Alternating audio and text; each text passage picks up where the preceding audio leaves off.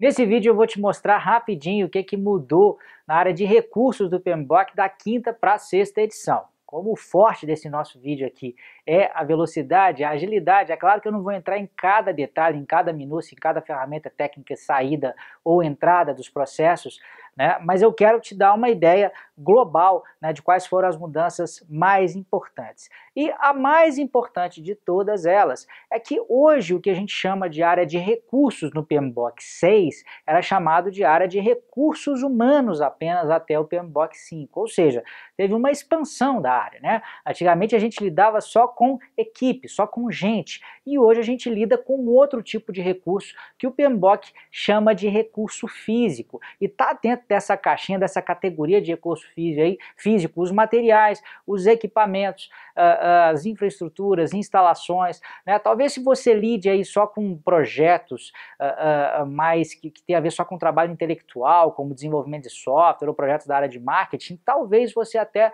não, não tenha que se preocupar tanto com esses recursos físicos. Mas imagine aí um projeto de engenharia em que você precisa de material, você precisa de equipamento para construir um prédio, para construir uma indústria, para construir seja lá o que for. Né? Esse, essa, essa expansão dessa área ela foi necessária justamente porque se percebeu um gap aí. A gente lidava só com gente, mas tem outro tipo de recurso também importante dentro do projeto. Tá. A partir dessa grande mudança, a gente vai desdobrar agora um pouco com um pouco mais de detalhe falando dos diversos processos da área. Então, cada um dos processos, eu vou citar eles aqui agora e vou dizer o que, que mudou, tá? O primeiro deles é o planejar o gerenciamento de recursos. E houve uma mudança muito simples aqui, que antigamente ele era chamado planejar o gerenciamento de recursos humanos. Esse é um processo né, do grupo de planejamento e define, portanto, né, como que a gente vai gerenciar cada um dos recursos aí do projeto, tá? As duas grandes saídas desse processo são o plano de gerenciamento de recursos, que antigamente se chamava só plano de gerenciamento de recursos humanos,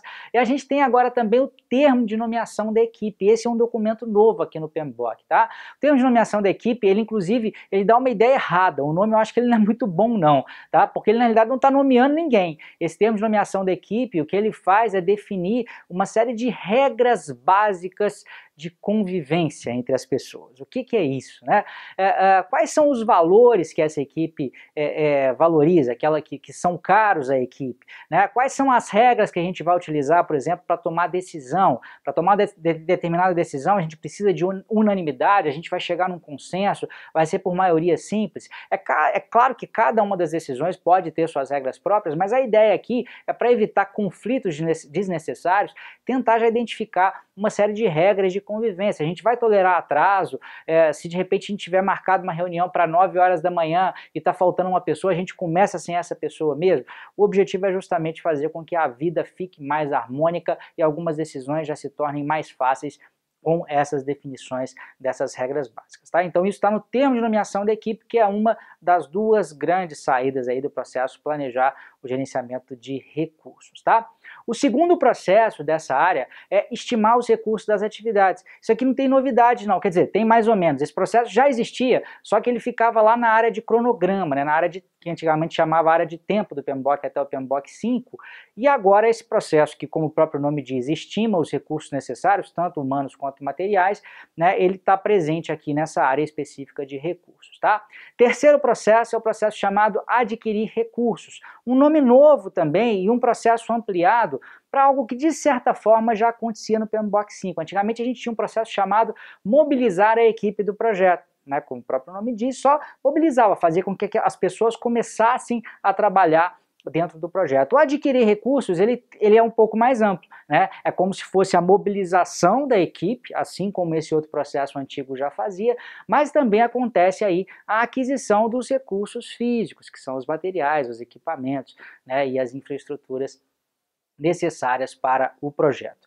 Os dois próximos processos, gente, eles já existiam né, de uma forma muito parecida também lá na área de recursos humanos, que são desenvolver a equipe, esse mudou praticamente nada em termos de objetivo, basicamente o que a gente quer aqui é fazer com que a equipe, seja individualmente, cada pessoa individualmente, seja a equipe como um todo, equipe como equipe, trabalhe melhor, né, se desenvolva, né, aumente o seu desempenho, a sua capacidade de entrega. E o processo gerenciar a equipe, que gente chamava gerenciar a equipe do projeto, agora chama gerenciar a equipe, mas tem ainda a mesma função, que é aquela função de coordenação da equipe mesmo, né? que envolve algumas grandes funções, como por exemplo, gerenciamento de conflitos, gerenciamento de questões, a, a avaliação de desempenho de cada um dos membros da equipe de forma individual e o repasse de um feedback em função dessa avaliação de desempenho, e a proposição de mudanças também. Se a gente percebe que determinadas coisas não estão funcionando bem dentro da equipe, o gerenciar a equipe tem essa função de propor é, é, essas mudanças. Tá? E o sexto e último processo, esse é um processo completamente novo, chamado controlar os recursos, porque ele lida justamente com esse novo tipo de recurso, né, que são os recursos físicos. Então imagine, por exemplo, uma obra de construção de um prédio, um projeto de construção de um prédio, você vai precisar que determinados equipamentos, que determinados materiais né, estejam disponíveis em determinados dias. Você tem que planejar isso né, lá em tempo de planejamento, tem que estimar isso, mas depois você tem que garantir né, que de fato esse recursos vão estar disponíveis e isso é a função justamente desse processo, controlar os recursos e é a função desse processo também, eventualmente, solicitar alguma mudança caso seja necessário. De repente você achou que você ia precisar lá de X saco de areia para poder fazer uma obra, percebe-se que aquela quantidade não vai dar, porque a areia não era da qualidade que você imaginou, né? você tem que solicitar uma mudança, essa percepção de que há uma mudança acontece aqui também nesse processo controlar os recursos. Então vamos, além dos processos, uma outra mudança interessante no PMBOK 6 foi a entrada de duas novas seções que aparecem em todas as áreas de conhecimento, eu só quero contextualizar aqui dentro da área de recursos uma chamada de tendências e práticas emergentes na área de recursos, e a outra são as considerações para os ambientes ágeis ou adaptativos. Eu queria destacar aqui uh, dois conceitos, que, na verdade três conceitos que aparecem dentro dessas duas sessões. Né? Primeiro tem a ver com a forma como as equipes se organizam em ambientes ágeis adaptativos. São as famosas equipes auto-organizadas ou auto-organizáveis, em que você tem, não tem muitas vezes, inclusive, um gerente de projeto dizendo né, essas pessoas o que, que elas devem fazer. Na realidade, elas mesmas definem a forma como vão trabalhar, tomam as decisões em relação à maneira, às tarefas que vão ser executadas em cada um dos dias, né? É, é, é, no, no, Scrum, por exemplo, que é um framework ágil, a gente tem três papéis, existe o, o Product Product Owner, né, o, o, dono do produto, o Scrum Master, que é aquela pessoa que faz com que as regras do Scrum sejam é, de fato aplicadas, e a equipe que efetivamente é, é, é dona de si né, e dona da maneira como ela vai executar o seu trabalho para atender aquilo que foi definido lá pelo owner do produto, pelo dono do produto, tá? É, é, então, é, essa é uma característica das equipes auto-organizadas, e uma outra característica é que a equipe é cross-functional, ou multifuncional, ou seja, tudo que é necessário para produzir o produto do projeto está ali dentro daquela equipe que trabalha junto de forma colaborativa, não trabalha de forma separada, cada um dentro da sua área funcional, mas todo mundo junto ali, focado na produção daquele produto do projeto. E um terceiro conceito que está nessa área de tendências emergentes é a questão da inteligência emocional.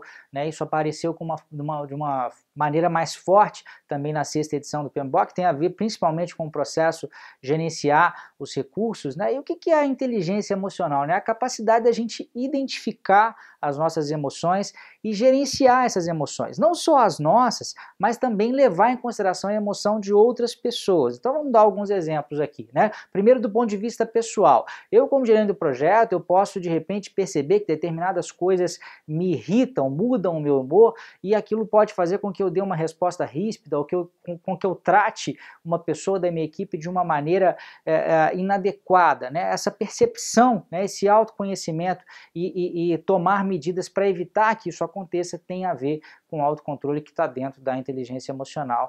E do ponto de vista externo, do ponto de vista do olhar no outro, tem a ver com a empatia. Às vezes perceber que o outro não está num bom dia, né, num bom momento, passando por um problema de saúde ou por um problema mais sério na família, pode fazer com que eu, como líder, como gestor, eventualmente deixe né, para tratar questões mais espinhosas é, em outros dias, tá? Então isso não tem a ver necessariamente com um ou com outro processo, até mencionei uma ligação da inteligência emocional com o processo gerenciar a equipe, mas eu diria que isso está mais distribuído entre os diversos processos, são conceitos mais gerais, tá? Como eu disse no começo desse vídeo, gente, tem determinadas minúcias, o jeitão de documentar as ferramentas e técnicas, por exemplo, isso mudou na sexta edição, tá? Mas em termos gerais, em linhas gerais, a nível de, a nível de é péssimo, né? Mas em termos de um grande resumo aqui, né, dessa área de conhecimento, eu acho que isso é o que é importante você saber. Um grande abraço